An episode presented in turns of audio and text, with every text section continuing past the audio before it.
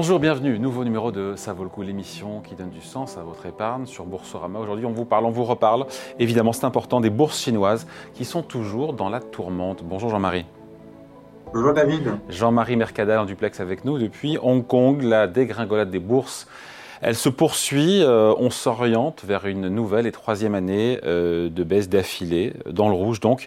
Ça fera combien de baisses euh, en cumulé pour cet indice CSI 300 de la bourse de Shenzhen et de Shanghai Alors, en cumulé depuis les plus hauts, oui. on doit être à, à peu près moins 60%, suivant les indices.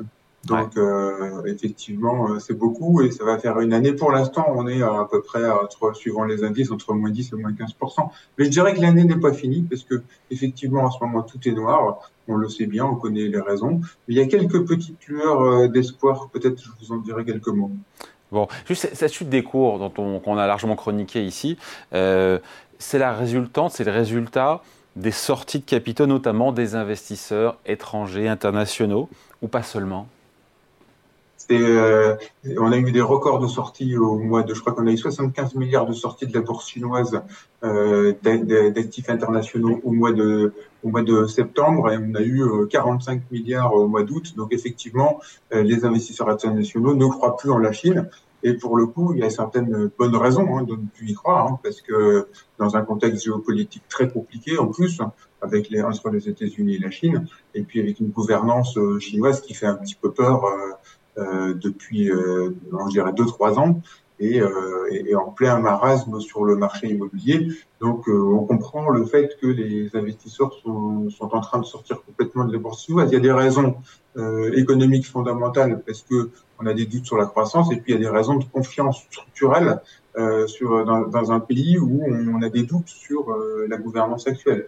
Et donc, on arrive à un point aujourd'hui que euh, la bourse chinoise est délaissée avec des valorisations entre guillemets un peu massacrées et ce qu'on peut dire, mais d'une certaine façon aussi, une sorte de value trap. C'est pas parce que c'est pas cher que ça peut rebondir.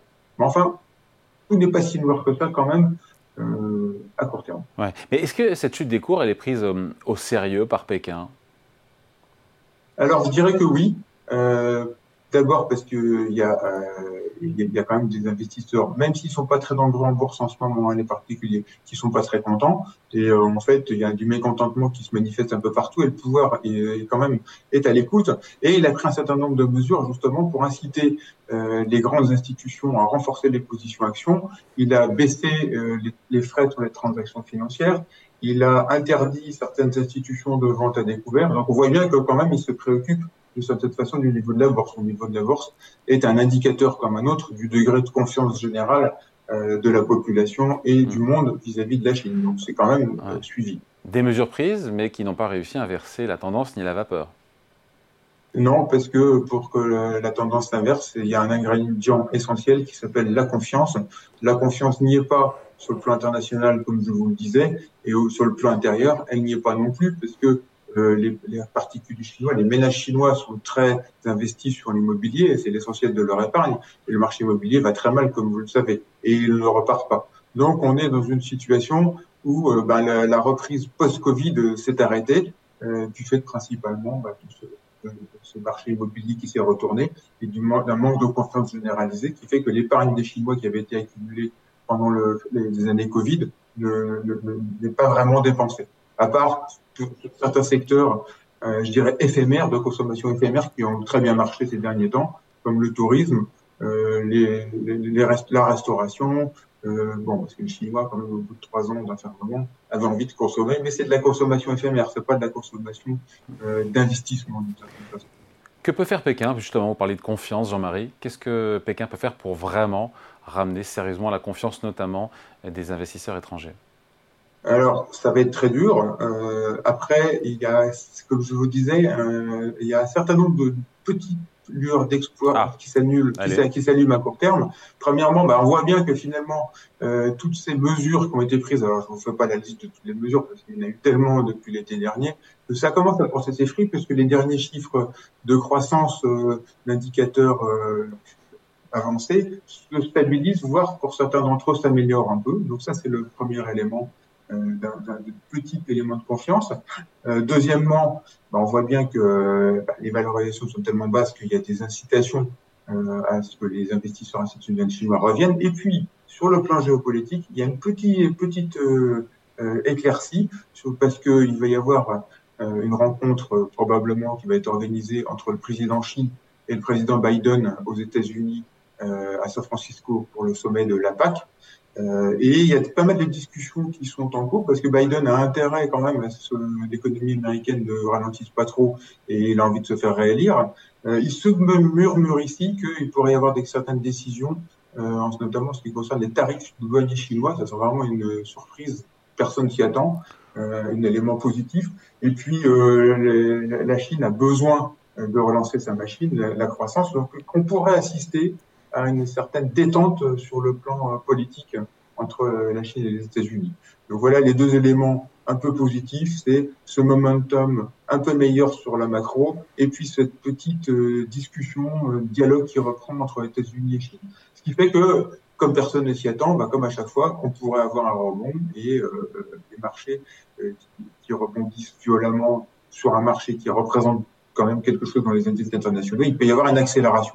Donc à court terme, moi je serais pas étonné qu'on ait une accélération boursière dans les prochaines, euh, prochains mois. Après, à moyen long terme, je pense que effectivement la Chine c'est plutôt euh, un, actif sur lequel il faut être structurellement un peu prudent. Donc moi je dirais rebond à court terme, c'est possible. À moyen long terme, attention, restez un peu prudent. Et par rapport aux indices, je dirais aller structurellement légèrement sous-pondéré à moyen terme. Bon, et sur les valeurs green, encore une fois, les valeurs euh, respectueuses de l'environnement, les valeurs engagées, les valeurs, les secteurs et même, tiens, euh, les engagements de Pékin en matière de, neutralité carbone, on en est où?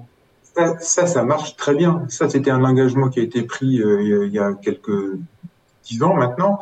et là, j'ai trouvé une statistique qui montre que sur 185 pays, la Chine est deuxième entre 2010 et 2019 sur la trajectoire de baisse de l'intensité carbone avec une baisse de 4,5% par an. Le premier pays, c'est l'Estonie. on peut dire que ça compte pas, euh, mais comme dans les grands pays, la Chine, c'est un effort très colossal. Ça veut dire que euh, l'intensité carbone diminue de 4,5% par an par unité de PIB produit. Donc ça, c'est une très bonne nouvelle. Et puis, euh, les valeurs vertes chinoises, euh, euh, je dirais l'industrie verte chinoise se porte très bien. Les voitures électriques sont en train d'envahir le monde, les batteries. Et puis, il y a des partenariats qui sont, signés en ce moment avec l'Arabie saoudite et les pays du BRICS.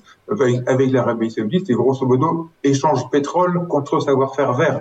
Et il y a des programmes immenses parce que euh, je dirais bah, l'Arabie saoudite aussi a un, objectif de sortir de l'économie carbonée à l'horizon 2050. Et donc on est dans cette espèce de troc euh, qui se passe maintenant entre les pays, euh, en dehors des pays occidentaux, et, donc les pays du BRICS, en d'une façon générale, et l'Arabie saoudite de moyen reconnaissent le savoir-faire chinois justement en la matière. C'est vrai que c'est des sujets dont on parle pas beaucoup en ce moment en, en Europe.